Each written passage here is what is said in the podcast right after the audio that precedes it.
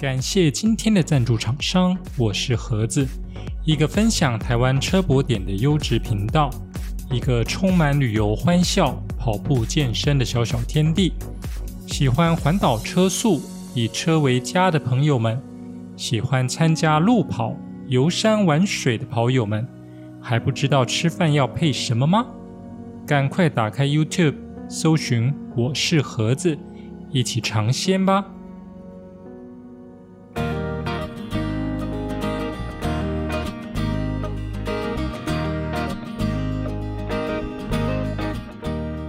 掌握世界趋势，品味新鲜创意，李欧陪你读新闻。Hello，大家好，欢迎来到第十三集的李欧陪你读新闻。我是李欧，今天是二零二一年十月二日，诚挚的邀请您与我一起关心身边发生的大小事。首先进入第一个单元。国际快线。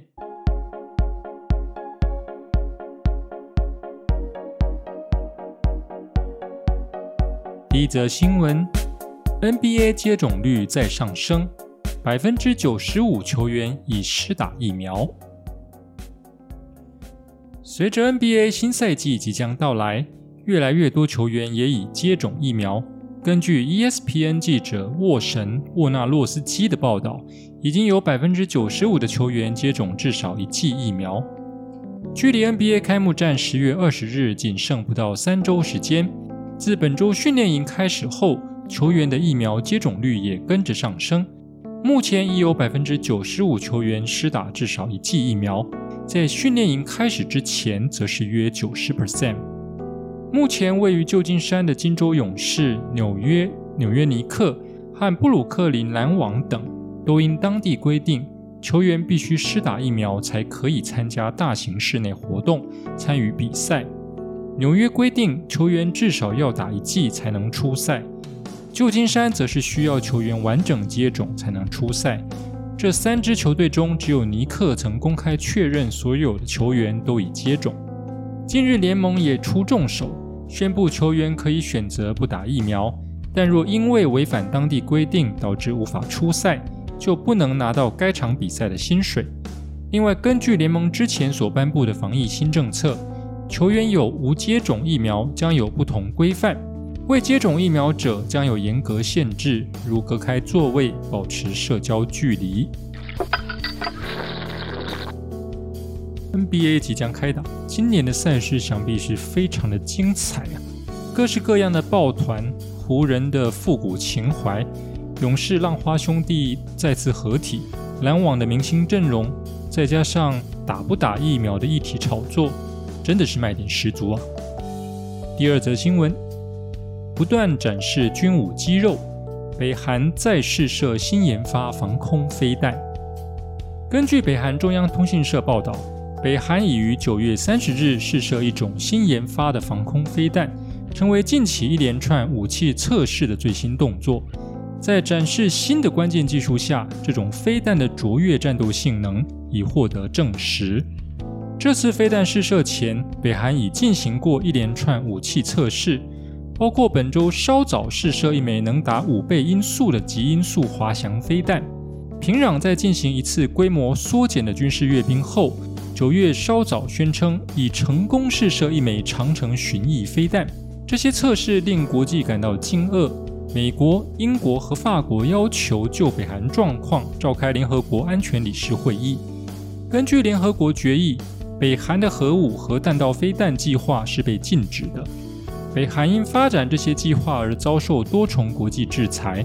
但北韩未展现任何意愿放弃核武发展，表示需防卫以对抗南韩盟友美国的入侵。美国国务卿布林肯也表示，近期的武器测试后，北韩已更加不稳定和不安全了。不是才刚重新开启和南韩的热线吗？结果北韩又以军力展示来加深双方的芥蒂。这样一来，怎么可能放下仇恨，走向和平呢？第三则新闻：英国研究出炉，民众同时接种流感和新冠疫苗是安全的。根据路透社报道，由于新冠病毒疾病防疫措施逐步放宽，社交距离规定不如先前严格，包括英国在内许多北半球的国家可能会迎来处境艰难的冬天。专家预估流感病例可能激增。目前，英国已经开始为老人、免疫系统较弱的人以及卫生工作者施打新冠疫苗的加强剂。同时，首相强生政府也说，今年会推动史上最大规模的流感疫苗接种计划。一项由美英国布鲁斯托大学领导所做的研究，使用三种流感疫苗和辉瑞 BNT 以及 AZ 新冠疫苗所进行的临床试验中。把两种疫苗同一天施打在受试者的不同手臂，受试者通报副作用多在轻度到中度。研究人员表示，这意味着需要接种两种疫苗的人，预约打针的次数可望减少。研究也发现，受试者中有多达百分之九十七愿意未来在同一次预约中就接种两种疫苗。无论要在手臂上挨几针呢，大家最想问的应该是打完针之后的保护效力究竟如何，以及什么时候才可以真正的影响正常生活作息呢？接着进入下一个单元，熟悉的本土味。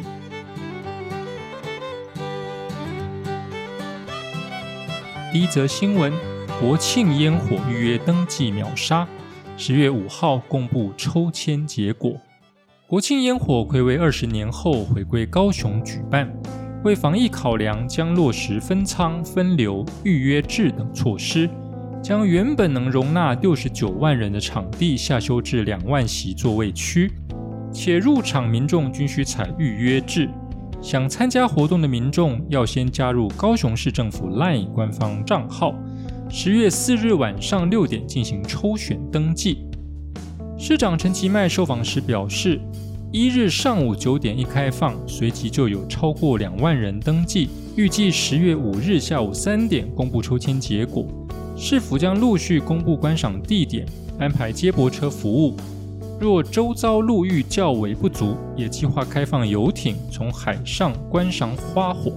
高雄市长陈其迈指出，除了已公布十大最佳观赏地点，另外也建议旗津、鼓山、盐城、林雅、前金、前镇，甚至小港等行政区也能看得到烟火。市府会持续盘点，陆续公布。由于本次活动采一人登记抽签，若中签可再带另一人参加。高雄市政府观光局也提醒。预约系统将会自动分配每个人的报到地点及观赏区域，并提供适切的报到地点地图及交通方式。也请中签者与同行者当日需携带身份证，完成报到验证后即可入场。陈其迈并说，每一个市府公布的地点，在交通的部分都有接驳车来服务市民。假如在比较周遭的路域不足的话，开放游艇在海上看烟火也是一种可能，所以大家选择自己比较方便、熟悉的地方。市府会全力在落实防疫工作前提之下办理，也请大家务必戴口罩、保持社交距离，做好防疫的措施。能够搭着游艇啊，从海上欣赏高空烟火，好像也是挺不错的。希望国庆日当天能够是一个好天气，那大家也都要确实的做好防疫哦。第二则新闻：黑狗突破北捷文湖线管制，搭一站后自行下车。一日上午，一只中小型黑犬在无饲主携带下误闯北捷文湖线车站，并进到车厢内，坐了一站后自己跑下车再出站，突破北捷管制。有网友拍下影片贴在狗狗走失协寻送养救援资讯脸书，指黑狗看起来很慌张。也有网友说身体很干净，看起来像走失的。北捷表示，黑犬是木栅站进站误入列车后，于早上七点零六分于万方社区站离站，期间并无旅客通报或受惊吓情形，并未影响营运。对于携带宠物进入捷运，北捷今年九月公布扩大大型宠物车搭捷运时段和车站。乘客携带宠物搭乘捷运，需保持包装顽固、无粪便液体泄露出疑虑。动物头尾及四肢均不得露出。每一位购票旅客已携带一件宠物车。黑狗无人携带。北捷研判主要是出入闸门下方有空隙，狗容易进出。北捷呼吁旅客在捷运系统内，如见到其他任何异常情形，在车站请通知站务人员。在列车上，透过对讲机通知司机员或行控中心，将紧速派员前往处理。并提醒旅客携带宠物搭乘，务必遵守相关规定，避免影响其他旅客搭乘。车站如有拾获宠物，将通报动保单位处理。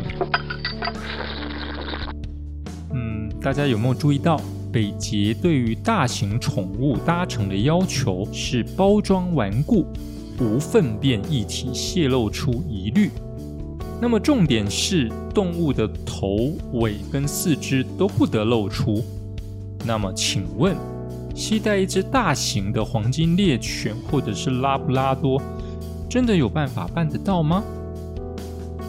第三则新闻：入住长照机构补助一日起开放申请，全台约十万家庭受惠，缓解民众入住长照机构的经济负荷。卫福部前年起实行住宿式服务机构使用者补助方案，今年度补助于十月一日起开始受理。凡一百一十年度入住护理之家、老人福利机构、住宿式长照机构等七类机构，入住天数累计满九十天以上，按照所得税累进税率集聚计算，最高可获得六万元一次性补助。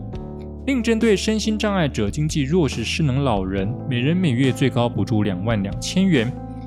住宿式服务机构使用者补助方案自一百一十年十月一日至一百一十一年三月一日开放申请。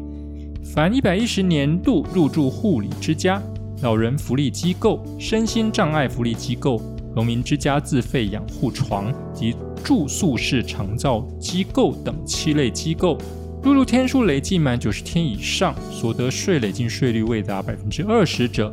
可获年度一次性补助，补助金额按综合所得税税率集聚零百分之五、百分之十二，采阶梯性领取六万元、五万四千元及四万五千六百元。一百零九年度已有逾四万人受益，占入住机构者近四成。另外，针对身心障碍者、经济弱势失能老人，已依《身心障碍者权益保障法》及《老人福利法》规定。以个案及其家庭的经济状况与失能程度，最高每人补助每月两万一千元、两万两千元。